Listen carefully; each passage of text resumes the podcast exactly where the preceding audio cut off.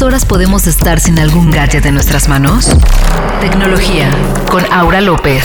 Hola, ¿cómo están? Espero que todo vaya bien esta semana y si no, acuérdense que es mejor pensar en lo bueno que seguir repitiendo lo malo. Digo, obvio, esta sección no es de autoayuda, pero nunca está de más un recordatorio. Bueno, una vez dicho esto, hoy les quiero platicar sobre el reporte de cultura y tendencias que publicó YouTube. Está recién salidito del horno, se anunció ayer y se hizo a nivel mundial. Como su nombre lo dice, este muestra datos sobre el tipo de contenido y los formatos que han sido más buscados y aceptados por los usuarios de YouTube. Pero antes de entrar de lleno con este tema, quiero hacer una breve recapitulación de cómo estábamos hace unos meses, por ahí de mayo del 2020, porque es un hecho que la pandemia y que todo el mundo se detuviera por unos meses aceleró el uso, contenidos y formatos de esta plataforma. Yo no sé ustedes, pero debo confesarles que en mi cabeza el 2020 fue como Avengers Infinity War. Si ya vieron la película, sabrán el por qué digo esto. Y si no la han visto, pues tendrán que echarse largas horas, días, tal vez meses. Para ver todas las películas y entender la importancia de este título. Porque si no, se van a aburrir muchísimo. Pero bueno, el tema no era recomendarles entrar al universo Marvel, sino hablar de cómo el 2020, para mí, fue una especie de hoja en blanco y pausa con los bemoles que ya todos conocemos. Pues bien, a principios de la pandemia, entre marzo y mayo del 2020, las búsquedas sobre hacer pan, cocinar, hacer yoga, meditar y escuchar sonidos de la naturaleza fueron unas de las tantas categorías que aumentaron drásticamente en YouTube. Mismo caso pasó con temas relacionados como el hacer ejercicio en casa, recorrer museos de forma virtual, idear cubrebocas caseros, lograr el mejor dalgona café, hacer un poquito de jardinería, ya saben, ver tutoriales de belleza, aprender a cortarse el cabello y usar el hashtag conmigo para sentirse en compañía. Les cuento todo esto a modo de contexto porque todos lo vivimos de alguna forma y la sensación ya es muy diferente ahora, pues a pesar de seguir en pandemia, la vacunación dentro y fuera del país para aquellos que pueden pagarlo, el cambio constante de semáforos en México y el seguir con la vida en esta nueva normalidad nos ha alejado de ese momento de incertidumbre que vivimos hace un poco más de un año. Y también porque el aumento de búsquedas tiene que ver en gran parte con el contexto social que vivimos. Según un modelo de estudio de la antropóloga Susan Kreshnika, los humanos necesitamos tres pilares para sentirnos interconectados. El primero es cuidado propio, es decir, necesidades básicas. El segundo es conexiones sociales, que son para interactuar con el otro y sentirnos parte de una comunidad. Y el tercero es la identidad es decir, la forma en que podemos expresarnos y reafirmarnos como individuos.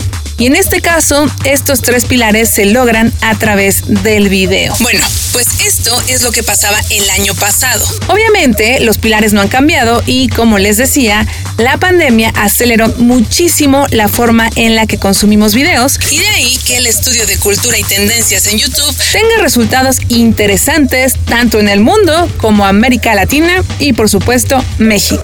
Ahora sí, algunos resultados del estudio. ¿Cómo ha sido el comportamiento de los usuarios mexicanos en los últimos meses? Está de más decir que los y las mexicanas somos muy querendones, apapachadores. Y a donde nos inviten a veces hacemos fiesta o socializamos. Pues justo, según datos de este estudio de YouTube, en los últimos 12 meses, el 58% de los internautas en México ha usado la plataforma para sentirse conectado con los demás. Y es tan grande el significado de sentir cercanía, algo que gracias a la pandemia se empezó a dar de forma digital sí o sí, que el 66% de los mexicanos confirmó haber visto un video que les ayudó a sentirse como si estuviera en un lugar diferente. Por ejemplo, la batalla de gallos de Red Bull, un evento en el que se escogen a los mejores MCs del freestyle rap, tuvo más de 20 millones de visualizaciones, no solo con gente de México, sino también con usuarios de Argentina y España. Y hablando de sentir conexión remota hacia otras personas, lo mismo pasó con eventos en vivo, ya sea deportivos o de gaming. Hasta aquellos históricos. Como cuando más de 2 millones de personas nos reunimos al mismo tiempo para ver el aterrizaje del rover Perseverance de la NASA. Todo esto en tiempo real. Ahora, como dato curioso, a nivel mundial, la banda coreana más famosa del mundo, BTS, logró más de 960 mil vistas simultáneas con el lanzamiento de Butter. Una transmisión en vivo en la que se veía la animación de un trozo de mantequilla derritiéndose por una hora. Sabemos que el ARMY de BTS lo da todo por esta banda. Y si bien no pasaba gran cosa en el video, más que ver cómo se derretía este trozo de mantequilla en un lapso de 60 minutos, sí pasó algo grande en cuestiones de números. Como el que este video tenga más de 17 millones de reproducciones en total. El video se convirtió en tendencia en Latinoamérica gracias a los usuarios de México, Perú, Colombia, Chile y Argentina.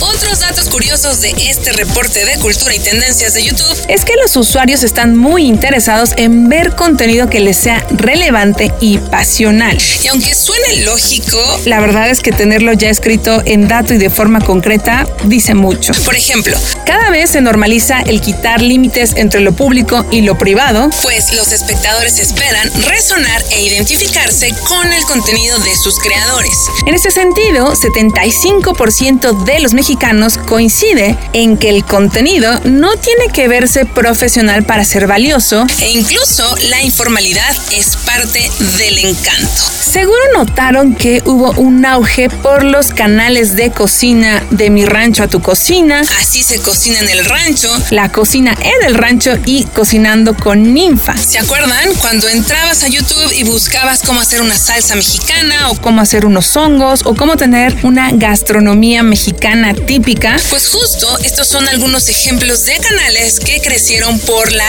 relevancia de su contenido. Como les dije hace unos minutos, los secretos de la gastronomía mexicana hecha desde diferentes ranchos sin importar la producción. Al final, el que estos videos funcionaran por su idea original hace que la gente no solamente vea las recetas, sino que también las haga. Y si se están preguntando qué otro tipo de contenidos crecieron este año, pues el sampleo de memes, los reality show entre creadores reconocidos y emergentes, hacer juegos de rol, reutilizar personajes de anime en situaciones reales y crear experiencias inmersivas en realidad virtual o incluso ver hasta drones grabando un partido de boliche.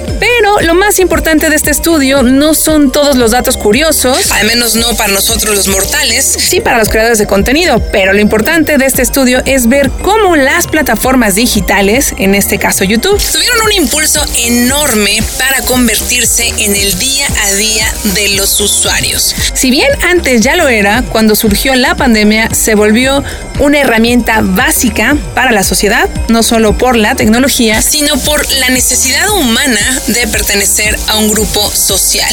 Aunque fuera por medio de un chat, un like o una transmisión en vivo. En conclusión, si quieren conocer más del estudio, que curiosamente está en video, pueden entrar a la página yt.be diagonal trends report o encuentran la liga en mi cuenta de Twitter. Ahí pueden ver los resultados globales y también por región. Échenle un ojo, están muy curiosos los resultados no solo de México y Latinoamérica, sino también de Estados Unidos y otras regiones del mundo. Ya saben que pueden encontrar la información en mi cuenta de Twitter arroba aura-bajo y nos escuchamos la próxima semana. Tengan un bonito día, que estén bien.